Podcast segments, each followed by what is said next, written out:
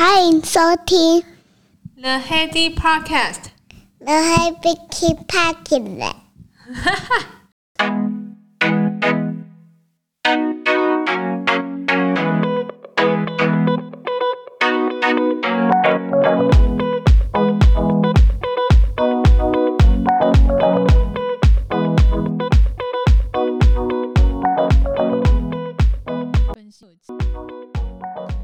大家晚安，明天要开始放假了，所以今天晚上先来录一下音，做提前的更新好了。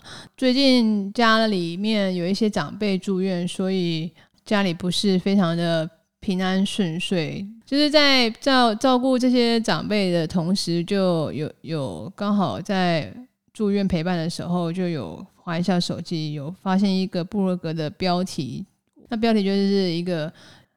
六十四岁法国奶奶泳装照，呃，让人惊艳。我想说，这个标题也太冲突了吧！我就点进去看，那个 blog 就写着这个呃模特奶奶，她是。呃，六十岁的时候有代言泳装照，那有抛出那泳装照，我真的觉得很惊艳呢。就远 远看，你不照他特写他的脸跟头发的话，你真的看不出他真的有六十岁这样的年纪之大。他感给我感觉好像是三四十岁的年纪的体态，真的很很美，很优雅，也不会看拍起来很怪，因为有的有的老人家。拍起这种呃裸露照，就会显得好像很不自然，很很扭捏。可是它就很自然，然后很美。真的，除了头发跟呃脸特写有一点感觉，有点年纪的的痕迹之外，真的其他的一些呃体态、神情跟笑容，我觉得真的不输年轻人呢。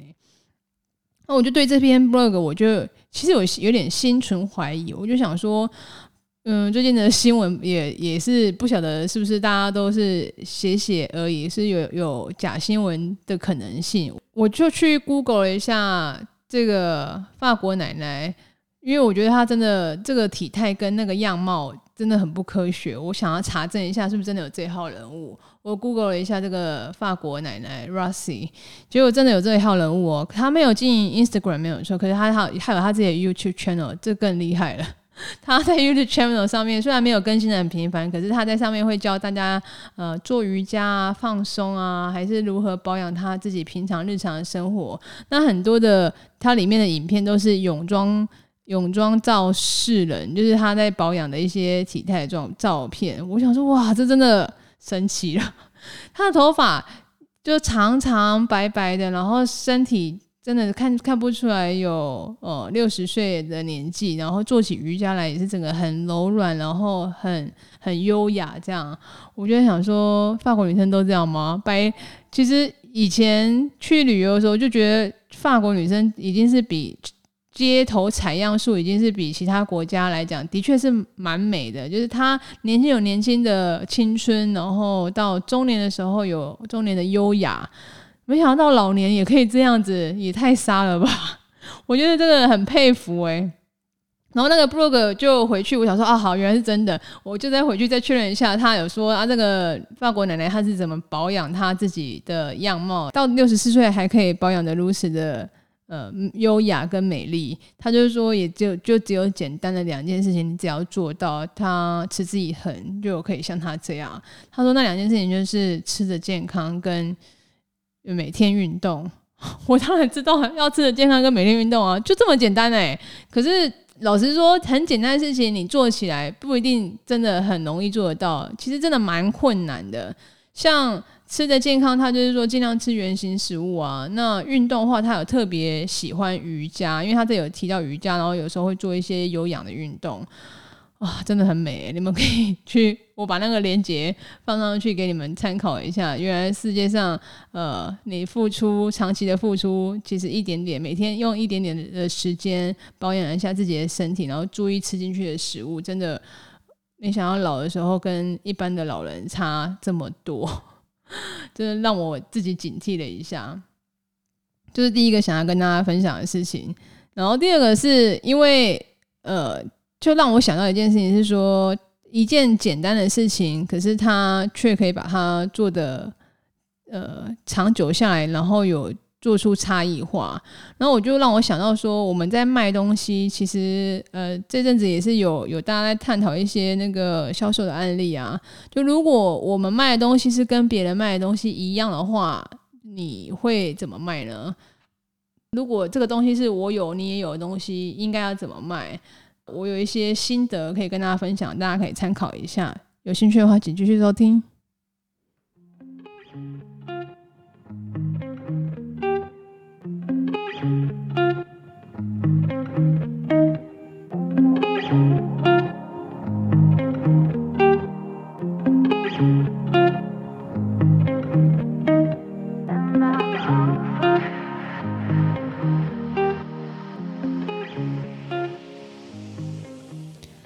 对这个我有你也有的东西，就是 Me Too 的产品应该要怎么卖？我先讲结论。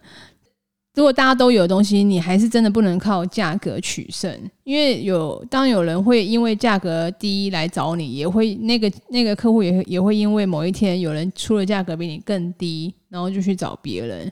又更何况在台湾生产的成本绝对不会比其他国家来的低吧？所以你呃讲一般产品好产品好，就是如果我有你也有的产品，也不能单靠价格来做价格战，这会是一个很辛苦而且吃力不讨好的事情。以前我还曾经犯过一个错误，是说，诶，我有你也有，那如果我靠一点点价格压低下来，就是像刚刚讲那个概念，我就跟我的客户说，这个东西虽然你现在用用着很用原本供应商。呃，没有什么太大的问题。那我如果价格比他便宜，然后我我你也可以有第二供应商的概念，就是备胎的概念，也可以让他参考一下。当时我提的 idea 是这样，后来很显然的，这个策略根本就是。没有用，没有奏效。就是你不能想说要因要比别人便宜，然后就要抢别人的市场，因为你根本没有跟别人讲你的长处在哪里。而且第二供应商的概念很糟糕，就是当初我会用这样概念，也是想说，哎呀，因为这个东西我有。竞争厂商也有，然后那个客户是我们还没打进去的市场，他用原本的商品用得好好的，然后可是你用价格先来说，哎，我这个价格可以比他便宜，然后也可以让你当做第二供应商的概念。可是，一般的客户在使用上面如果没有什么太大问题的话，他其实不太想要做制成的变更跟转换，除非你的价格有低到吸引人，大概低到吸引人，大概也有我猜约莫也要七折。那个使用者如果是才有一点经营。呃，管理的阶层的话，可能才会 maybe 停下来听你讲一下。可是，当你的商品能够打到七折，然后跟别人是同样的产品的话，其实你你也会做得很辛苦啊。你你你先降价再涨价回来，很多客户其实也是不买单的。在那个时候用降价的策略，然后跟客户提说：“诶，我这个价格比较低，而且你你现在开始考虑的话，你哪一天像现在不是缺料很严重吗？哪一天像现在这个状况的时候，你就可以考虑我们呃一开始就有先准备好第二供应商的概念。当初我提出这样的 proposal 的时候，就那个客户到最后也没有跟我买，很显然嘛，因为没有任何的 benefit 啊。结论是说，用价格战是。”呃，没有什么太大用途的，因为你先降低成本再涨回来，就是客户一般也会因为这样离你离你而去。那第二供应商更是不可信，因为你根本没有提供呃对对方有任何差异化的产品出来。那他其实会有的时候人生性懒惰，或者是自自己的产品他也不会觉得说差到哪里去啊。所以你不应该呃用这样的概念来切入。那你应该要怎么做？应该是说。还是要先了解客户的生产的的制程，询问一下他在使用上面有没有什么觉得还有需要改善的地方。可是你一开始也也这样去问别人，也是如果你跟他不熟啊，就是也是问不到任何结果。所以在想要替代掉别人产品之前，如果那个那个客户用的还产品用别人产品用的好好的话，那我会建议说，你先了解一下他。制成使用这个滤芯的一个一些状况，那对方供货的稳定度怎么样？然后你的滤芯跟他的滤芯差异化在哪里？如果他是用滤芯的材质、孔径、滤膜面积、过滤速度这些东西，如果你都拿出一样产品跟他竞争的话，那你就是完全没有机会。不要想当别人的备胎，要有这样的骨气，是我后来才学到的。因为当你拿出不一样的产品，因为你当他当你知道他他的过滤速度其实他还可以更好，就是还可以更好的话，你可以跟客户这样说：说啊，你现在用的东西，嗯，的确也没有什么太大的状况。可是如果呃，我们家的产品可以让你的过滤速度减半，那呃，使用上面的一些过滤品质也不会差的话，你有没有考虑？大概是这样子的概念，就是你你提供一个产品是有差异化的，那有差异化来讲的话，客户无从比价起来，因为他采购也很聪明嘛，使用者跟采购，他一定会拿规格单。呃，摊开来两家公司看一看哦。好，那材质一样，孔径一样，然后大小一样，他就会认为就是这个价格就可以两两方来比拟。可是让你如果提供的一个东西是一个跟原原本产产品品产品的一些规格上面有一些差距的话，其实根本无从比较起啊。你他怎么跟你比价？所以这是一个。还不错的策略，就是至少先要替换别人产品之前，你先不要提供跟别人一模一样的产品，应该是要先去问他现在遇到一些什么困难吗？然后试着用解决问题的角度来跟他沟通，跟询问有没有需要帮他做。呃，这方面的评估，就是如果让能够让他制成更好的话，那这个要讲到这样的讨论的话，其实你要够够懂他的制成，然后也跟他需要相对的熟识度，所以呃，要替换到别人 routine 长期在使用的东西，其实来讲，严格来讲，真的是不简单啊。这样子的策略可以给大家做一个切入点的参考。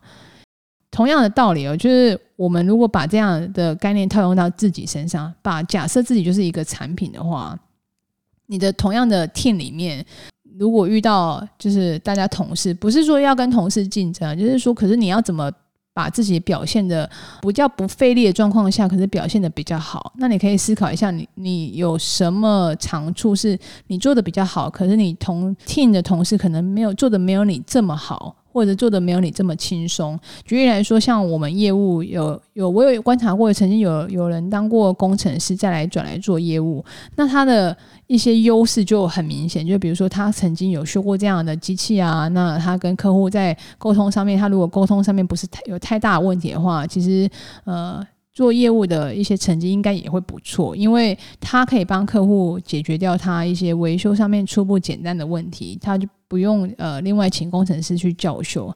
可是相对来说，像我没有工程师背景的话，我是不是我如果看到这样，如果我如果我想着说，如果我也去学一点工程师的技能，然后要赶上他的一些优异的成绩的话，你觉得会有帮助吗？还是说效果会很好吗？